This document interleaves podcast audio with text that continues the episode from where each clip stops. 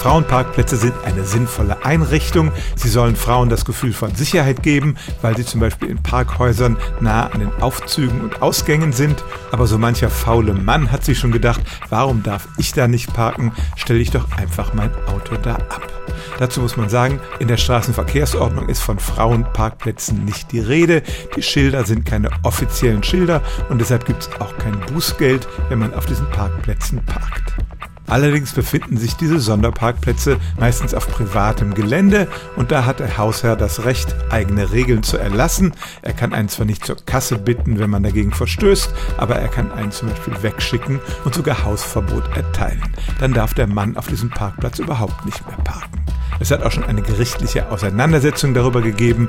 Die ging mit dem Kompromiss aus, dass der Aufsteller der Schilder sich verpflichtete, darauf hinzuweisen, dass das eine freiwillige Sache ist. Zumindest was die Straßenverkehrsordnung angeht, dürfen Männer auch auf Parkplätzen parken, die ausdrücklich für Frauen ausgewiesen sind. Stellen auch Sie Ihre alltäglichste Frage unter stimmtz.radio1.de.